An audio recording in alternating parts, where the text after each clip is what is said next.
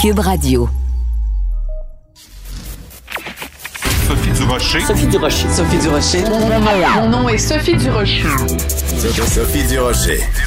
Des opinions éclairantes qui font la différence. Cube Radio. Bonjour tout le monde, c'est Sophie. On est vendredi le 18 septembre. Je sais pas ce que vous avez fait hier soir. Moi, j'ai écouté la finale de District 31. Donc, on va en parler un petit peu plus tard dans l'émission, une entrevue avec Luc Dionne. Mais euh, avant ça, je voulais, je voulais vous parler euh, d'une nouvelle qu'on lit dans le journal de ce matin. C'est un député euh, du Parti québécois qui a congédié un employé à lui, un employé qu'on euh, qualifie de conspirationniste. Alors, avant de sauter au plafond, faut vraiment spécifier ce que cet employé-là a fait. Euh, il a fait différentes publications sur Facebook qui euh, remettent en question l'existence de la pandémie. Alors quand tu dis non non non, il n'y a pas de pandémie ou alors la pandémie est finie ou alors euh, on exagère ça cette affaire-là, on peut en effet te qualifier de conspirationniste. Il a euh, euh, questionné les motivations des dirigeants mondiaux euh, et surtout la pertinence de porter le masque pour lutter contre la COVID-19. Alors là, vous vous dites peut-être, ben voyons donc, tout le monde au Québec a le droit à la liberté d'expression. Bien sûr, j'en suis, je suis entièrement d'accord avec ça. Si vous me suivez un petit peu, vous savez que c'est un des principes fondamentaux de la démocratie que je défends. Le seul problème, c'est qu'il y a aussi, euh, quand on est en politique, un certain droit de réserve. Et l'employé en question travaillait donc euh, pour le député péquiste Joël Arsenault. Il était responsable des relations médias. Et en plus, euh, euh, Arsenault, qui est donc euh, conseiller en fait dans l'opposition pour la santé. Alors, avouez que ça paraît quand même un peu mal. Vous avez un employé qui travaille pour vous, qui travaille pour les relations avec les médias. Vous, vous êtes porte-parole en termes de santé. On fait face à une pandémie mondiale et cet employé-là, sur les médias sociaux, s'en va envoyer des messages qui sont complètement en contradiction avec ce qu'il dit sur la place publique quand il travaille avec vous comme responsable des, euh, des médias. Alors, le seul problème que je vois avec le fait que cette, cette personne-là a été congédiée, c'est que les conspirationnistes sont constamment en train de nous dire quoi? Les politiciens nous mentent, les politiciens nous cachent des affaires, les politiciens nous musellent, le gouvernement nous empêche de dire ce qu'on a à dire. Le gouvernement, en ce moment, c'est une tyrannie, c'est une dictature, on vit un véritable génocide, et j'ai peur que cet événement-là, qui est un épiphénomène, donne des munitions donne de jette de l'huile sur le feu et donne amène de l'eau au moulin des conspirationnistes qui vont dire ah ah ah vous le voyez bien hein dès qu'il y a un d'entre nous qui ose s'exprimer et qui ose s'exprimer librement sur sa page Facebook personnelle, il se fait taper sur les doigts. Non seulement il se fait taper sur les doigts, mais il perd sa job. Alors je pense que le député Joël Arsenault a bien fait de euh, congédier cet attaché politique. Malheureusement, je pense que ça va donner euh, du euh, de l'eau au moulin des conspirationnistes, des anti-masques, des gens qui voient des complots partout. Et quand je vois ça, je pousse quand même un grand. Ben voyons donc. Sophie Durocher. Une femme distinguée qui distingue le vrai du faux. Vous écoutez Sophie Durocher. C'est vendredi et on finit la semaine avec mon millénial préféré, le chroniqueur Thomas Leblanc. Bonjour Thomas. Salut Sophie. Écoute, euh, parfois il y a des idées euh, qui circulent et que ça vaut la peine de, de discuter. Il y a quelqu'un en Angleterre qui propose qu'on crée un musée. Ben, tu sais, il y a des musées sur toutes sortes de, de, de sujets. Mais là, il y a quelqu'un en Angleterre qui propose un musée du colonialisme. Alors c'est évidemment intéressant que ça vienne de l'Angleterre parce que l'Angleterre, évidemment, un passé de colonisateur assez important. On en sait quelque chose au Canada. Toi, tu trouves que c'est une bonne idée, ça? Ben en fait, c'est un c'est un historien qui s'appelle euh, William Dalrymple. Il a fait cette affirmation-là dans le en marge d'un festival littéraire euh, en Inde. En fait, le festival est en Inde. C'est pas trop clair dans quel où est-ce qu'il a fait la, la, la déclaration dans, dans l'article que j'ai lu. Euh, mais il raconte que pour lui, les Britanniques ne sont pas assez au courant de leur propre histoire coloniale. C'est Hmm. intéressant parce qu'il y a comme des arguments un peu, je dirais, de gauche et de droite dans ce qu'il dit. Il dit que les, les Britanniques sont pas assez au courant. Il dit qu'il il, il reconnaît qu'il y aurait des, des personnes qui auraient peut-être commis des crimes de guerre qui ont des, des statues érigées en leur honneur. Euh, il donne des exemples, par exemple, euh, en Irlande du Nord. Il parle de cette statue. Tu te souviens des images de la statue à Bristol qui est tombée en juin du, du propriétaire d'esclaves Edward Colston?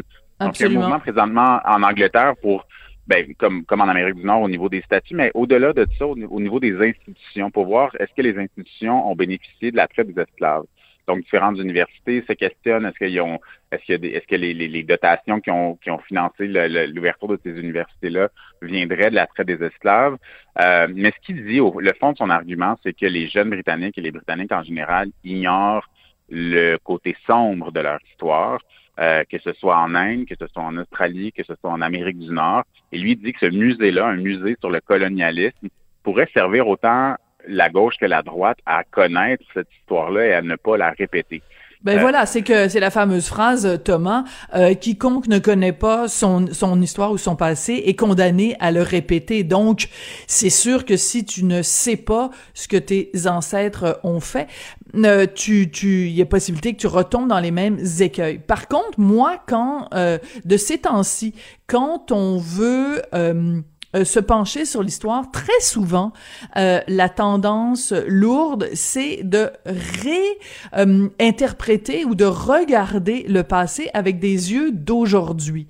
Et c'est ça qui m'inquiète. Moi, à la base, l'idée, en effet, d'un musée où euh, on enseignerait des grands pans de, de l'histoire britannique, parce qu'écoute, faut le rappeler quand même, l'empire colonial britannique, le, le, soleil ne se couchait jamais sur l'empire britannique, hein, parce que t'avais ça de, de l'Inde, l'Australie, euh, etc. Tu sais, c'est vraiment, ça couvrait un énorme territoire. Oui, oui, ben non, bien sûr. Donc c'était vraiment, euh, euh, ben c'est pas compliqué. Pour la raison pour laquelle on disait que le soleil se couchait jamais, c'est que le soleil se couchait jamais sur l'empire. Mais je, je trouve que on, on a tendance ces jours-ci à réinterpréter avec nos yeux d'aujourd'hui, donc des comportements qui, en 1830 ou en 1759, euh, euh, euh, paraissaient tout à fait normal. Si tu le regardes avec des yeux d'aujourd'hui, c'est sûr, tu vas dire, mon Dieu, c'est terrible. Alors, si c'est un musée qui juge avec les yeux d'aujourd'hui, je pense qu'il peut y avoir un problème. Euh, oui, effectivement. Lui, ce qu'il dit, c'est qu'il veut rester à l'extérieur de ce débat-là. Il veut pas que ce soit une, un, nécessairement. Il dit que c'est pas une idée qui est nécessairement woke, le, fameux, le fameux terme de gauche. Euh, mais moi, en lisant ça, c'est sûr que comme Québécois, je me suis dit, nous, c'est, on a une perspective tellement intéressante parce qu'on a été, moi, comme francophone, on a été des colonisateurs, puis on a été décolonisés. Puis je trouve que dans tout ce débat-là, c'est souvent, on, c'est comme si on avait un peu de la misère à, à, à, porter ces deux chapeaux-là. Et c'est pour ça que je me disais, ben, ça serait le fun, ce genre d'expérience-là au Québec, pas dans une pas dans une dynamique de on renie le passé, on le réécrit, on le réévalue uniquement. Je pense, je pense qu'il y a moyen et c'est pertinent de revoir, euh, de comprendre que le passé est souvent écrit par les gagnants. Il y a souvent une, mythologie qui est construite.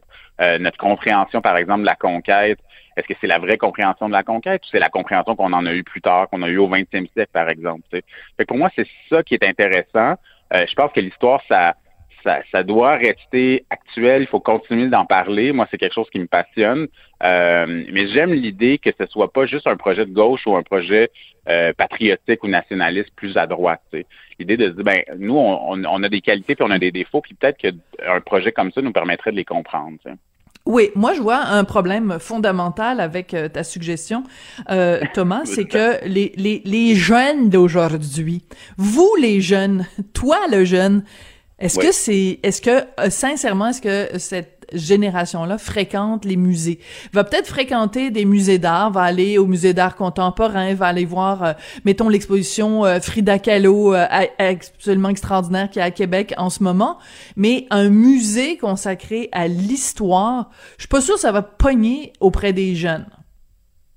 Ben, c'est intéressant. Il y en a, tu, te souviens qu'à Gatineau, l'ancien musée des civilisations a été comme complètement euh, réorganisé pour en faire un musée, euh, un musée d'histoire canadienne. C'était une décision du gouvernement Harper qui a coïncidé avec le 150e de, la Confédération. Mais tu as raison, je ne suis pas allé, donc je n'ai pas vu ce musée-là. ben c'est ça. Donc je, trouve que je trouve, il y a comme, mais pour moi ça dépasse le, le cadre physique du musée du musée comme lieu. Tu sais, je pense que moi, je suis beaucoup sur, bien entendu, dans les médias sociaux, sur Internet. Donc, pour moi, c'est là que ça devrait aussi exister, ce genre de, d'initiative-là. Euh, Donc, je, je suis un peu d'accord avec toi, mais je pense qu'il faut penser le musée au-delà d'un lieu physique sur une rue entre, entre quatre murs blancs. Là, tu sais. Oui, ce qui est une chose qui est sûre en tout cas, c'est que tout ce mouvement-là de déboulonnement de statut, ça nous a fait nous nous questionner sur quelle est la place que les personnages historiques doivent occuper dans nos vies.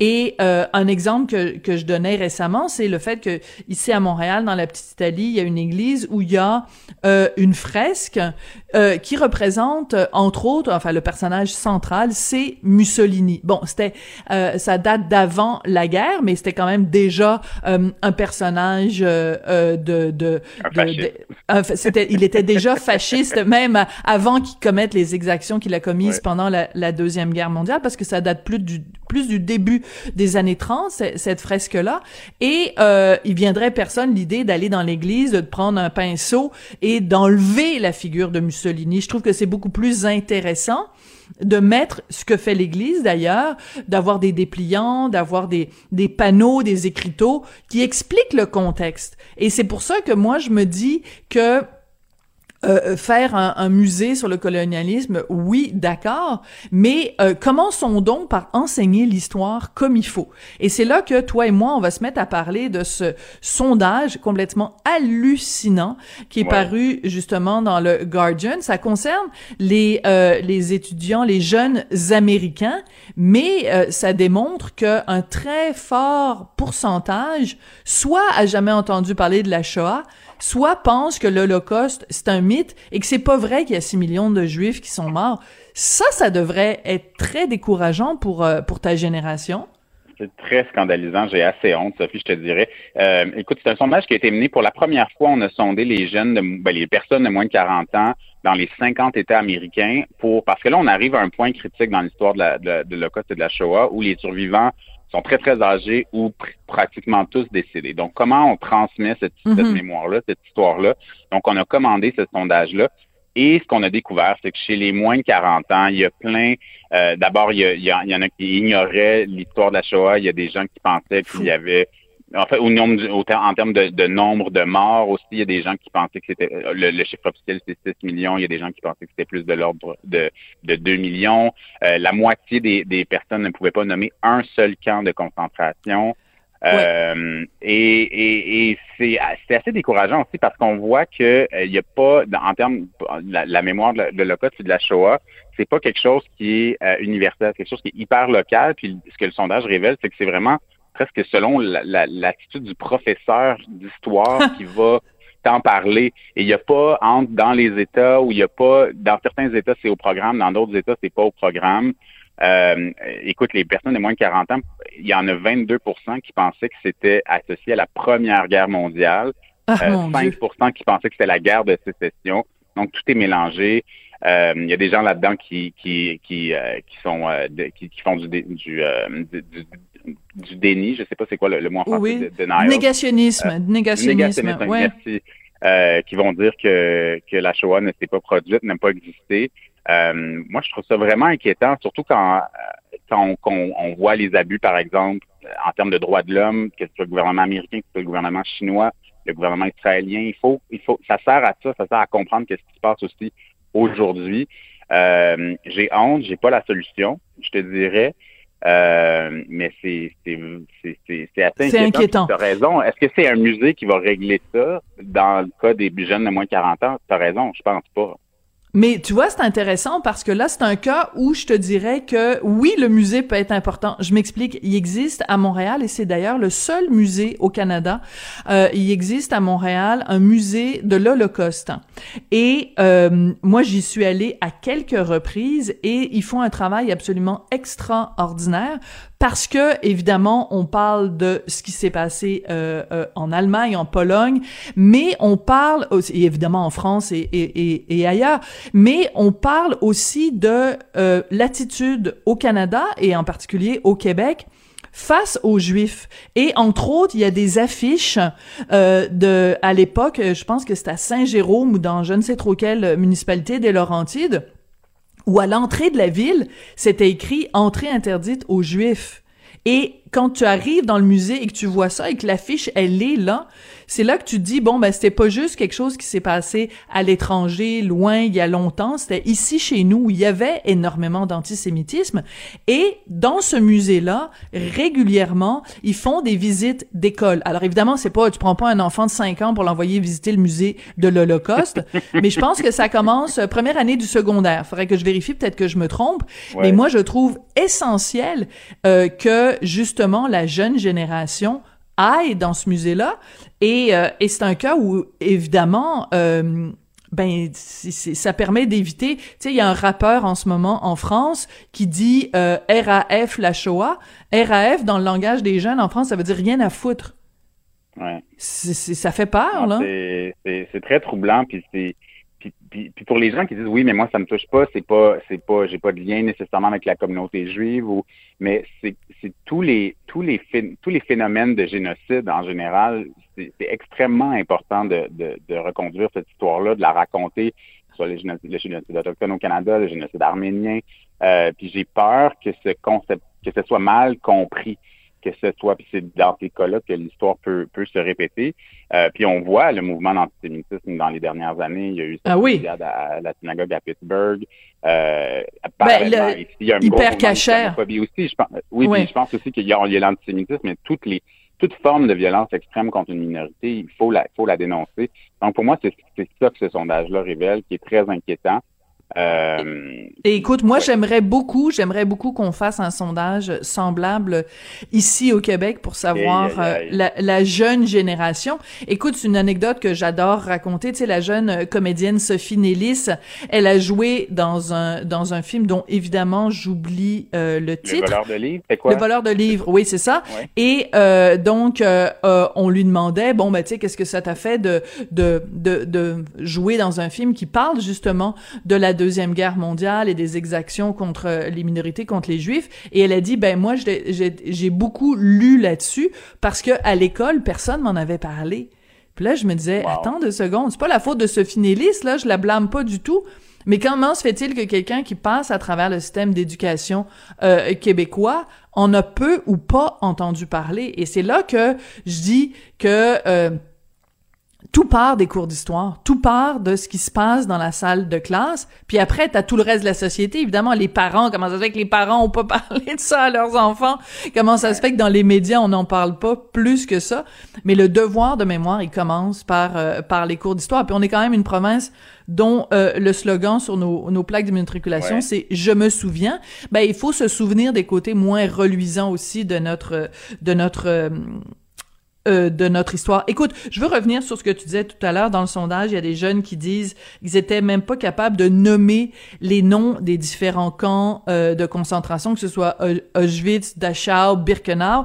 Euh, et euh, ça me fait penser, et là je suis sûre que tu m'aimeras pas, mais ça me fait penser à un texte que j'ai écrit récemment à propos de Safia Nolin. Safia Nolin qui, à un moment donné, au tout début de sa carrière, parlait de l'intimidation dont elle avait été euh, victime à l'école et elle disait euh, pour les mois pour moi tous les jours à l'école aller à, à l'école c'était comme Auschwitz et moi, je trouve ça très choquant euh, quand on utilise une comparaison avec un camp de concentration pour décrire. Je minimise pas le fait qu'elle a été en effet victime d'intimidation, je le remets pas en question, mais je trouve qu'il faut faire attention à notre vocabulaire quand on compare notre situation personnelle à un camp de concentration ou quand on dit à propos d'une situation ah c'est un génocide ou euh, tu sais tu comprends? Je pense qu'il faut mm-hmm. faire attention. Puis quand on n'a pas eu de cours d'histoire en bonne et due forme qui nous ont montré l'importance de ces de ces situations là ça donne des dérives comme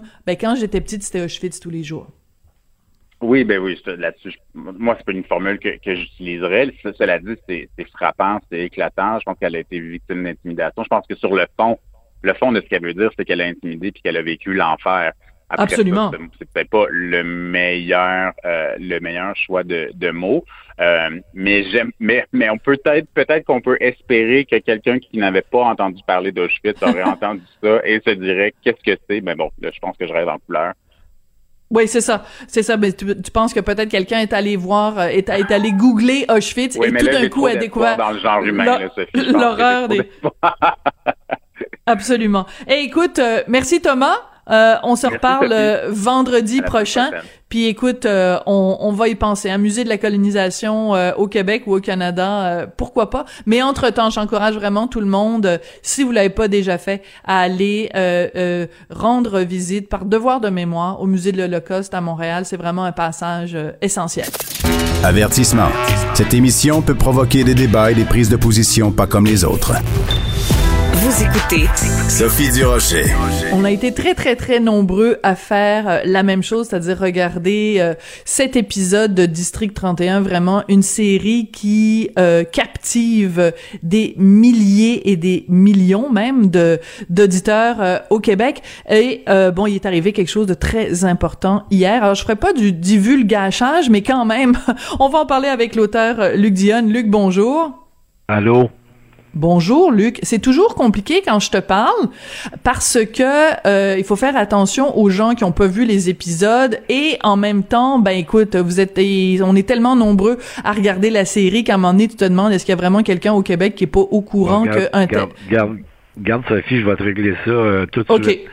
Ceux qui l'ont pas vu puis qui veulent pas avoir de divulgateur, vous avez exactement 4 secondes de fermer la radio. Vous reviendrez dans une minute. Bon, ben là, mais là, c'est pas... pas de dire des affaires. Je m'empêcherai pas de dire des affaires que je veux dire parce ben que les gens l'ont pas vu, là. Un moment donné, ben non. Euh, Tant pis pour eux. Le Canadien perd 3-0, là, si t'as pas vu la game le lendemain, ils ont perdu 3-0 pareil.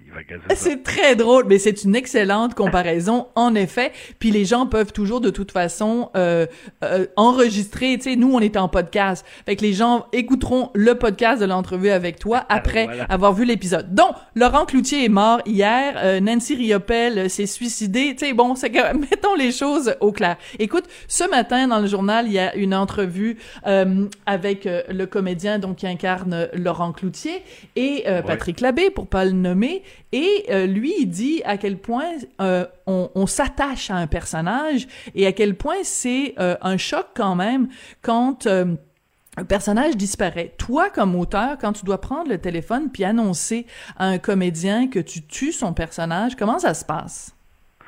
Ben, c'est jamais facile. C'est pas, pas, pas, quelque chose qui est, pas quelque chose qui est agréable. Ça m'est pas arrivé souvent. En fait, presque pas. Euh, je, pense que je l'ai fait une fois avec Emmanuel Auger. Avec Magali Lépine Blondeau, c'est plutôt le contraire. c'est plutôt Magali qui m'a annoncé que son personnage ne revenait pas. c'est ça. Euh, euh, mais dans le cas de dans le cas de Patrick Labbé, oui, ça a été Bon, ben là, je vais, je, vais te faire plaisir. Là. Je vais te dire des affaires que je dis pas, que j'ai pas dites à, personne, puis que euh, je garde pour moi souvent. Mais là, euh, puisqu'on en parle, je vais en parler, parce que je veux que les choses soient claires aussi. Euh, j'ai comme... c'est sûr que je l'ai appelé, puis bon, c'est jamais agréable ces affaires-là, mais j'avais d'autres choses à lui dire à Patrick, parce que moi, j'avais j'avais l'impression, plus que l'impression, j'étais convaincu, je le suis euh, d'autant plus que je suis arrivé au bout du personnage, et là, entends-moi bien, je suis arrivé au bout du personnage dans le format dans lequel on le propose. Mm 31, c'est une quotidienne avec des moyens euh, assez limité quand même. Là. Bon, on a quand même les moyens de faire ce qu'on fait puisqu'on le fait, puis on, en tout cas, l'équipe le fait très, très bien. Euh, mais il y a des choses que je peux pas me permettre de faire sais, moi, le faire sauter une auto là, sur District 31, oubliez ça. Là. District 31, là, il faut se souvenir qu'on est parti de, de, Marilyn en passant par Virginie. Mais oui. Qui a été tourné dans un sous-sol à Radio-Canada. Euh, Fabienne Larouche a sorti ça du sous-sol. Elle a fait une série, qui une quotidienne qui s'appelle 30 vies, où on a commencé à aller à l'extérieur. On avait des intérieurs, des extérieurs. Euh, District 31, c'est la même chose.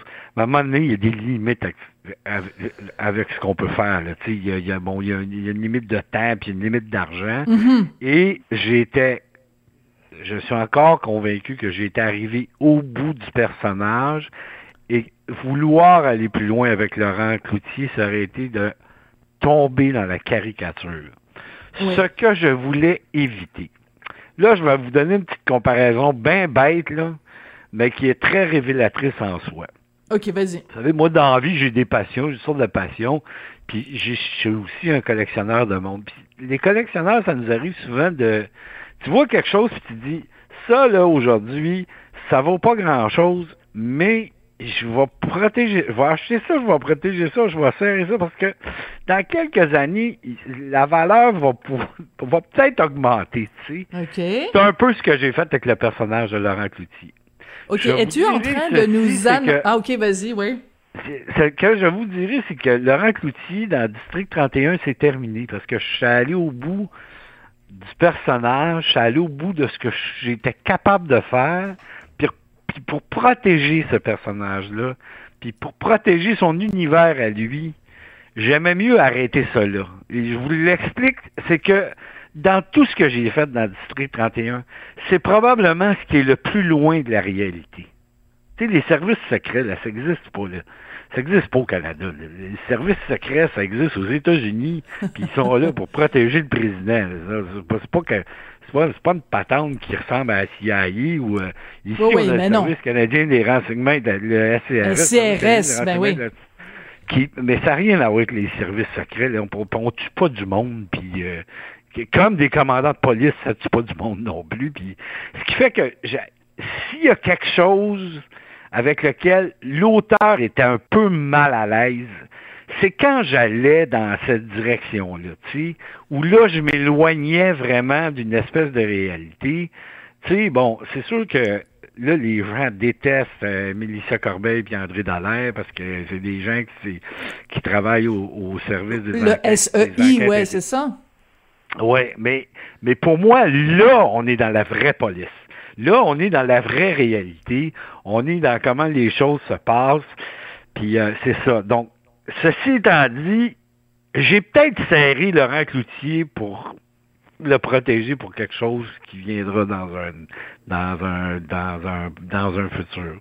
OK. Est-ce que lointain, t'es, si on est capable de lire entre les lignes, es-tu en train de nous dire que vu que le format là s'y prête pas, que éventuellement il pourrait y avoir un film avec un personnage qui s'appellerait Laurent Cloutier qui serait joué par Patrick Labbé? Euh, non, je pense pas Non? que je pense pas qu'il y aurait de film euh, sur un personnage qui s'appelle Laurent Cloutier, mais ça c'est pas euh, Non, je plus j'ai autre chose en tête, puis c'est pas une pièce de théâtre non plus. Bon, c'est pas une... ça comme ça. OK, c'est un livre. Non, non, non, pas du tout. Ça, ça peut être, ça peut être autre chose à la télé. Ça peut être. Ah, euh, OK.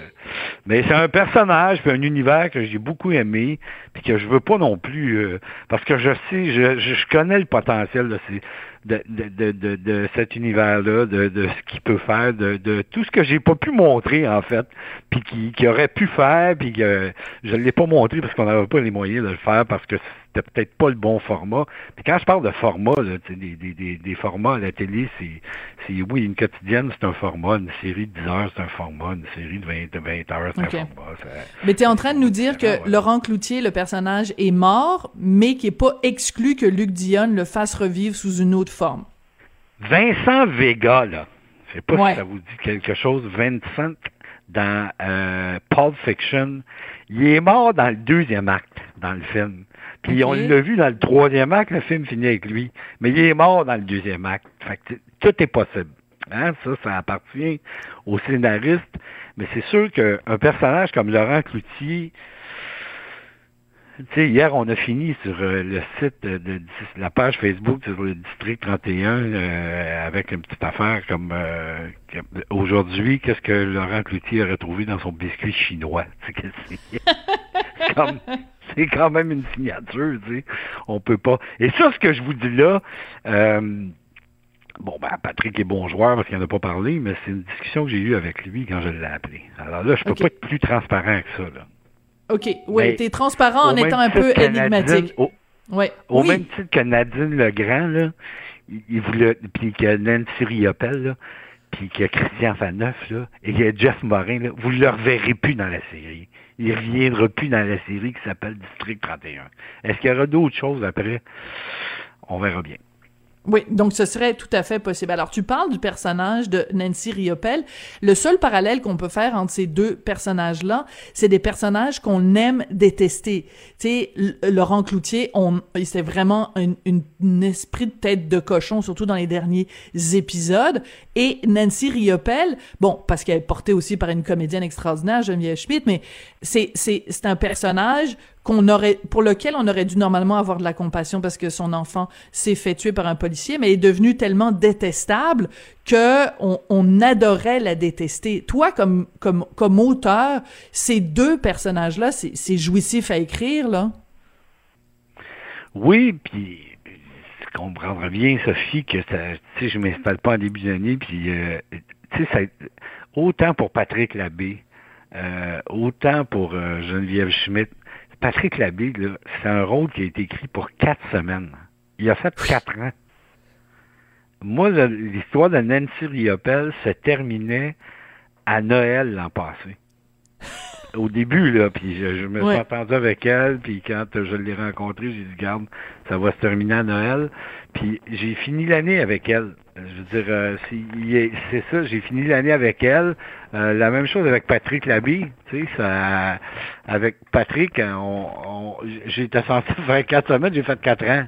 Alors, mais mais c'est quoi? Ouais, c'est parce que ben, les comédiens sont, ouais, c'est ça. Ils sont bons, puis tu sais, c'est toujours pareil, ça, c'est que, puis euh, je m'excuse, je vais faire encore un parallèle avec le hockey, là, mais le joueur qui fait qui performe sur la glace, ben tu le fais jouer, hein. Ben, je veux dire, Geneviève, moi, Geneviève, ça fait 20 ans que je la connais, c'est une amie. La famille au complet, c'est des amis à moi. Mais j'ai pas travaillé souvent dans ma vie avec Geneviève Schmidt. Là, je pense que c'est la deuxième fois que je travaillais avec mm. elle. Euh, puis quand je l'y veux aller, ben, ils, nourrissent tellement ces personnages-là que tu peux. puis l'avantage d'une quotidienne, c'est ça. Hein. Quand on écrit une série, on l'écrit au complet. Puis bon, les gens la jouent, puis euh, mais quand, mais quand les gens la tournent, puis que c'est en ondes, on a fini de l'écrire. Moi, l'avantage que j'ai avec une quotidienne, c'est que euh, j'écris, ça joue, c'est diffusé, ils me nourrissent, ça continue tout le temps, là, j'arrête pas, donc euh, moi je les nourris, mais eux autres ils me nourrissent, tu sais, ça, ça, ça marche à juste des vases communicants, ça. Fait que plus ils m'en donnent, ben plus je leur en donne. C'est toujours pareil. Tu sais, ça, ça a été comme ça avec Patrick, ça, ça c'est comme ça, ça a été comme ça avec Geneviève, tu sais, qui, c'est des Formule 1, ces gens-là, tu sais. Puis à un moment donné, tu, puis c'est ça, j'allais juste terminer en disant, à un moment donné, tu veux pas non plus, tu veux pas gaspiller ça, tu veux pas, euh, mm. tu, tu, veux, tu veux pas pousser l'enveloppe trop loin en disant. Euh, tu veux pas étirer la sauce. Ouais. Euh, oui, c'est ça. Puis j'aime autant prendre Laurent Cloutier, puis euh, mettre sa glacière, fermer le couvercle pour un certain temps, mais, mais le protéger le personnage. Là, je parle du personnage. Hmm. Tu sais, protéger le personnage en disant peut-être qu'un jour, si ça me tente de faire quelque chose avec lui, je vais le faire. Tu sais, le fait que ah, il est mort, puis là, il y a une série, puis c'est le personnage de Laurent Cloutier, je m'en fous de ça. C'est des affaires de scénario, ça. C'est facile à arranger, ça, ça, ça c'est pas grave. Mais, mais ce que je veux dire, c'est que le, le protéger dans le sens de, de pas s'en écœurer, tu sais.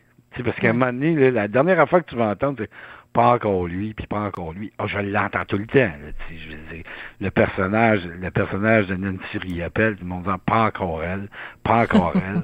tu sais, l'affaire que tu lis le plus quand tu es auteur, c'est je décroche, là, tout le monde décroche. Ça fait des années que c'est qui décrochent, sont encore un million à l'écouter, mais Exactement. tout le monde, tout le monde qui voyé arriver, dit, ah, moi, je décroche, je suis plus capable. Elle, je suis capable. Elle, je suis plus capable. Ils sont les premiers à venir de voir, dire, mon doux qu'elle nous manque. C'était donc bien le fun quand elle était là, tu sais. Ben, absolument. il y en a sur un autre, puis c'est comme ça, tu sais, voilà.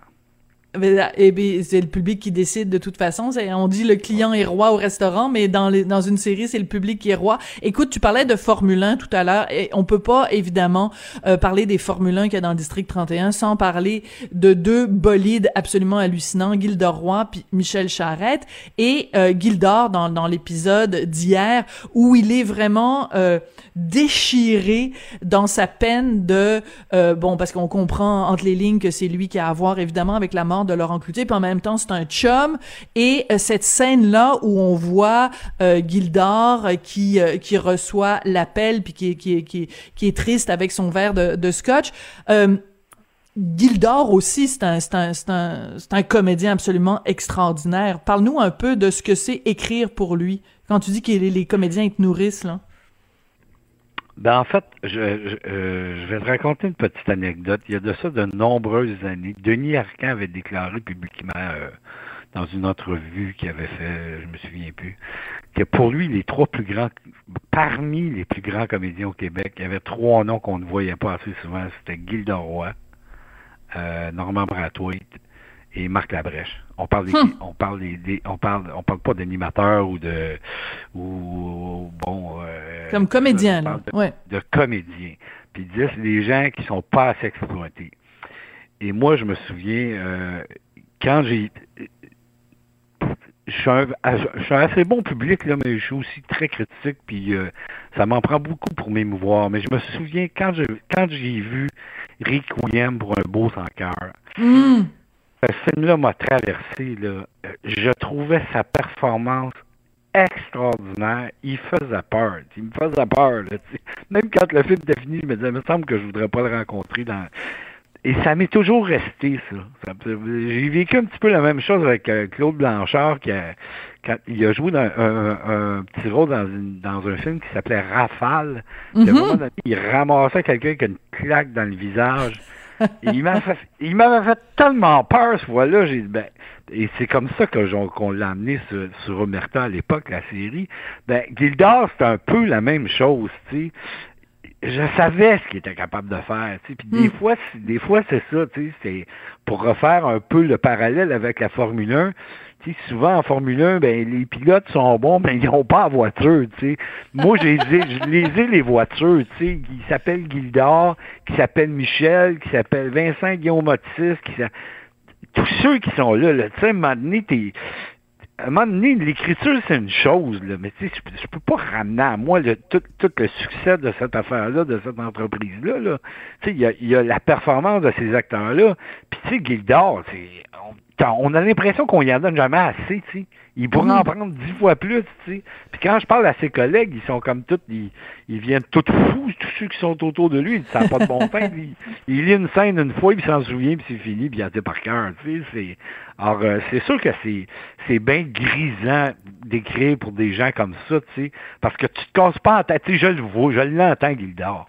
Je le sais comment il va le dire, je le sais comment ça va sonner. C'est la même chose pour la plupart des personnages qui sont là, tu sais. Oui, des fois, ils sont plus en forme, ils sont moins en forme, mais ils en font des meilleurs, des moins. C'est pas, on est tous comme ça aussi, t'es comme ça aussi, on est comme ça aussi, mais fondamentalement, je sais ce qu'il est capable de donner, je sais ce qu'il a, puis à trois fois que j'écris pour lui, je le sais, j'ai juste écrire, euh, il raccroche la ligne, il est ému, il va m'en donner pour euh, 100 fois ce que je lui ai demandé. J'ai pas besoin de... Oui. il prend son bureau puis il renverse, là, si... Moi, j'avais écrit ça, j'avais pas écrit la presque crise de cœur qui venait avec. C'est lui qui l'a rajouté, puis quand j'ai eu fini, j'ai dit, pauvre gars, donnez-y de l'oxygène, faites de quoi, il va mourir, ça n'a pas d'allure, tu sais. Puis euh, non, c'est on coupe, on peut en faire un autre, mais ça on pourrait l'élever encore plus. c'est comme très ça, bon. voilà. C'est très bon.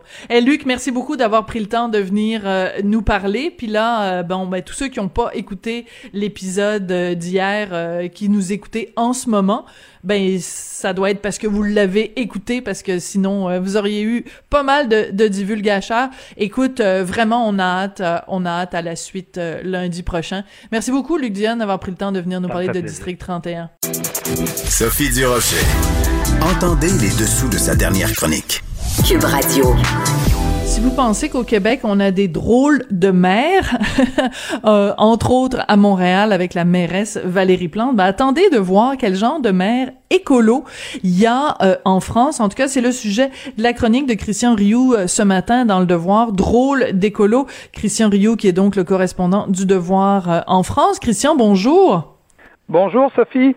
J'adore votre texte de ce matin, Christian, parce que il y a euh, en France, donc dans différentes villes, des maires qui ont toutes sortes de de, de drôles de de visions de ce que c'est l'écologie. Donc, parlez-nous d'abord de ce maire de Bordeaux qui euh, refuse qu'il y ait un arbre de Noël, un sapin de Noël dans la ville, parce que il a ça lui fait de la peine les petits arbres qui sont morts. oui, oui, exactement. Écoutez, je, au printemps dernier, il y a eu des élections municipales en, France, hein, et, et, pour une des premières fois, il y a un certain nombre de villes d'une certaine importance qui ont élu quelques maires d'Europe Écologie Les Verts, c'est-à-dire le Parti vert, le, Parti écolo en France. Et moi, j'avais rencontré justement, j'avais interviewé le maire de, Bordeaux à, l'époque, qui est un, vieux routier hein, de la politique. Ça fait 20 25 ans qu'il voulait succéder à Alain Juppé euh, là-bas. Et j'avais trouvé ce personnage extrêmement pragmatique. Il, me disait, écoutez, je suis pas du tout un, je suis pas du tout un radical. Mm-hmm. Euh, je, suis vraiment le genre d'écolo pragmatique. Moi, ce qui m'intéresse, c'est la circulation, le trafic, le ramassage des vidanges, et ce, ce, genre de choses-là, vous voyez. Et là, tout à coup, quelle n'a pas été ma surprise de, de, voir que comme presque comme première mesure, euh, Pierre Urmic, le, qui, qui, est devenu maire de, de Bordeaux, décide de supprimer l'arbre de Noël qui a traditionnellement euh, à Noël devant le devant le devant l'hôtel de ville. Et pourquoi? Parce que euh, euh dit-il, comptez pas sur moi pour euh, pour favoriser les arbres morts. Les arbres morts. moi, je regarde la maison dans laquelle j'habite, c'est fait ben avec des arbres morts. Puis les livres, les livres qu'on lit aussi, hein, c'est imprimé sur des arbres morts. Les journaux, les journaux, du moins pour ceux qui les lisent en, en papier, et, etc., etc. Et, et, et, et Monsieur tout à coup, je ne sais pas à qui il veut faire plaisir, parce qu'en entrevue, il m'avait jamais dit ça, euh, nous parle d'une charte des arbres qui, consacrerait le respect des arbres euh, comme être vivant, euh, euh, fixe, dit-on, etc., etc. En tout cas, toutes sortes de, de vous avez de, de, discours un peu hurluberlus de, de, de ce genre. Et le, problème, c'est qu'il n'est pas tout seul. C'est que il y a eu une sorte de recrudescence de décisions de, de prises par ces maires-là qui ont même dérangé hein, et un peu incommodé certains écologistes qui, qui sont un peu gênés de, de, de ce qui se passe aujourd'hui en France. Par exemple, Grégory Doucet euh, à Lyon a, décidé de ne pas accueillir le Tour de France. Euh, oui, ça on en a beaucoup entendu parler. Ben oui, c'est ça parce que lui dit euh, ben c'est c'est macho, c'est rétrograde et tout ça. Mais on se demande qu'est-ce que ça a à voir avec l'écologie parce que quand même faut rappeler les choses. Mais là encore, vous savez, les, les, arbres, vous savez, les arbres de Noël, ils sont, ils sont cultivés aujourd'hui. C'est pas, ils sont pas prélevés dans la nature, donc il y a rien de, il y a rien qui est pas écologiste dans, dans la question des arbres de Noël.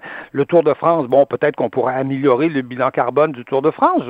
J'en je, suis, j'ai pas de problème avec ça. Mais pourquoi, pourquoi qualifier de machiste le Tour de France? Excusez-moi, je, je comprends pas. À ce compte-là, la Coupe Stanley, qu'est-ce que c'est? C'est le summum de la testostérone du, machisme et on, la mairesse de Montréal, Dieu soit loué, ne refuse pas d'accueillir les, les, attendez, matchs. Euh, attendez, Christian.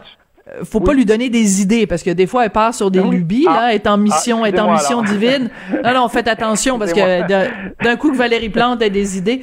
Mais euh, je veux, je veux qu'on parle aussi des autres parce qu'il y a d'autres euh, euh, maires qui, qui, ont pris des décisions quand même assez loufoques. Vous parlez du maire de, de, Grenoble, donc une autre ville en France, qui lui dit que le 5G, la fameuse 5G, c'est dangereux parce que ça pourrait servir à regarder du porno dans l'ascenseur. Dans ben l'ascenseur, oui, c'est c'est l'argument qui, soulève là encore. On cherche, euh, on cherche l'écologie, voyez-vous. Euh, ces gens-là se sont fait élire sur un programme normalement écologique et on cherche l'écologie. Bon, que Monsieur, euh, que, le maire de Grenoble nous dise, il y a peut-être des dangers, peut-être qu'on n'a pas fait toutes les études encore sur le, rayonnement de, la 5G. Je veux bien là, je veux bien qu'on qu'on étudie ça, mais si c'est pour si si son seul argument c'est qu'on va écouter de la porno dans, les ascenseurs, on, on comprend on, comprend plus. Et le, même maire nous a dit, une, des toutes premières mesures que le, même maire a pris euh, dans, sa ville, c'est de ce qu'il appelle de dégenrer les cours de récréation.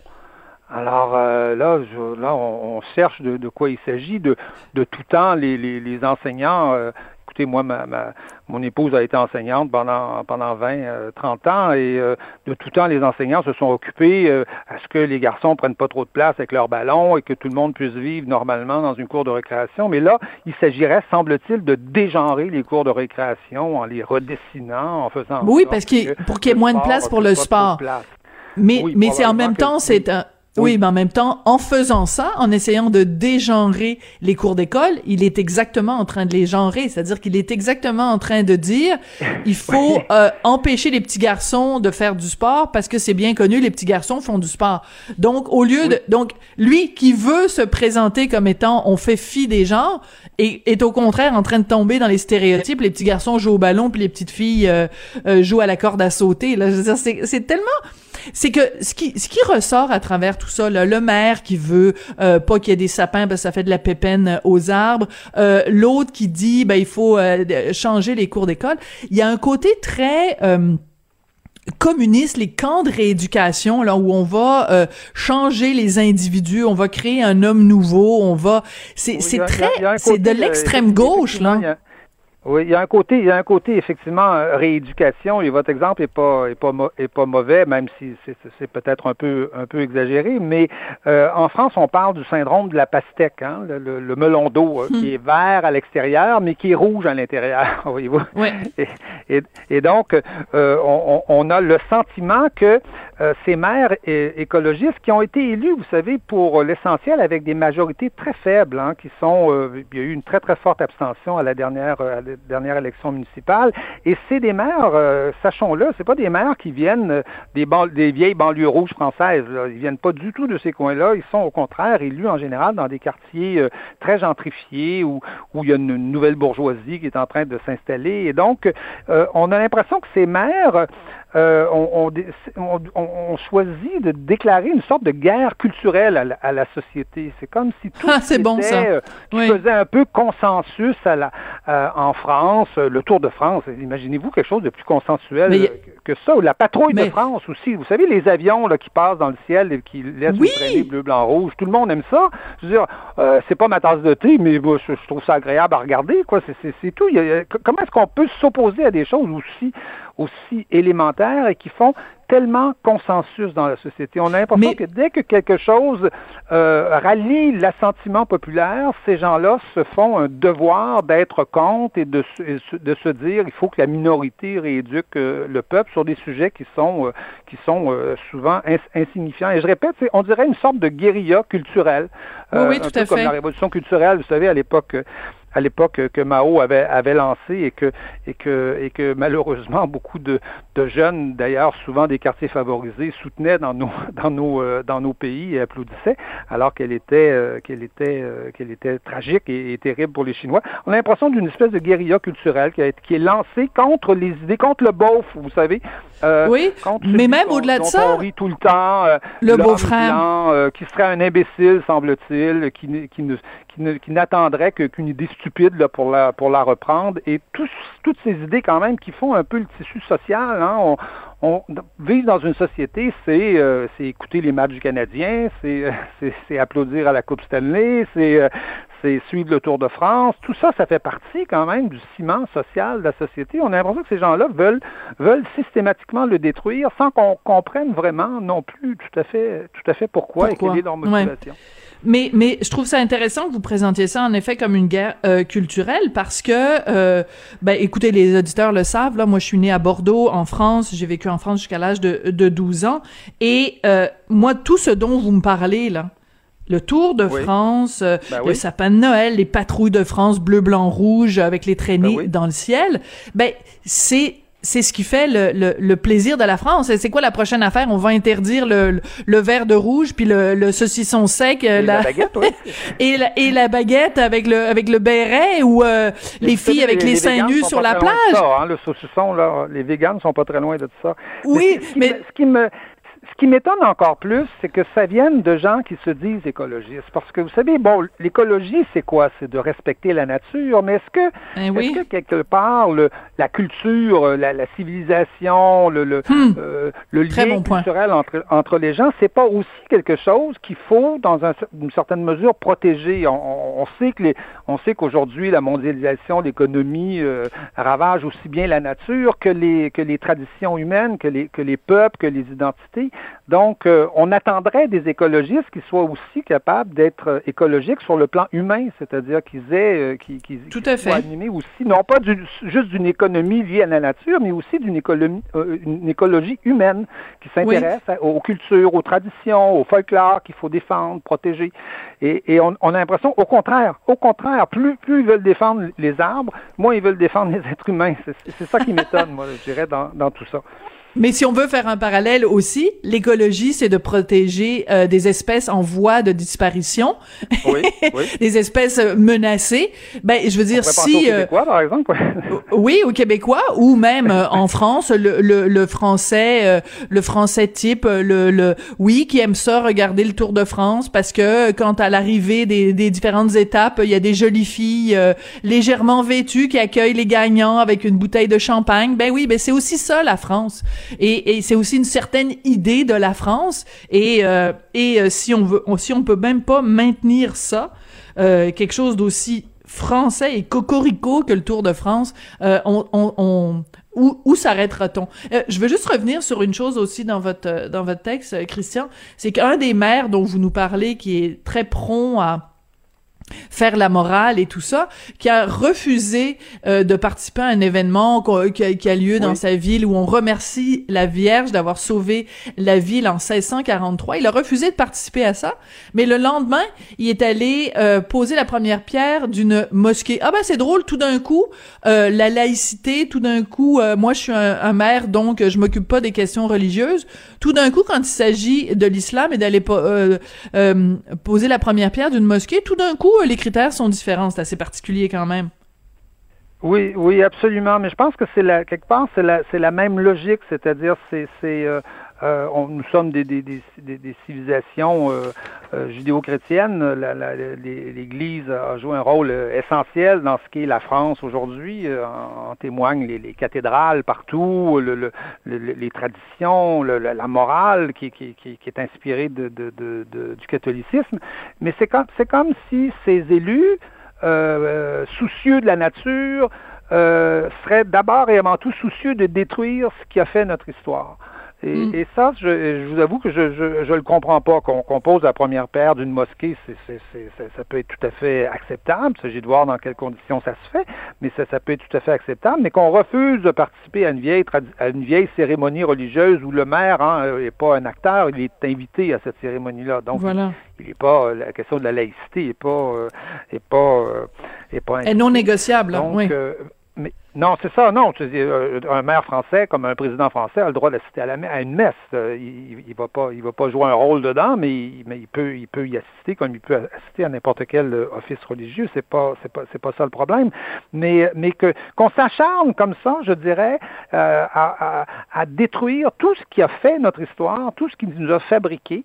Euh, je veux bien, euh, moi, je, vous savez, je suis un réformiste, je suis pas un révolutionnaire, mais là, on a l'impression d'une pensée révolutionnaire, c'est une pensée qui veut faire table rase, comme le dit la célèbre, la célèbre chanson, euh, l'international, qui veut faire table rase de ce qu'il y avait avant pour inventer, je sais mm. pas quoi, un, un, un, un, homme nouveau.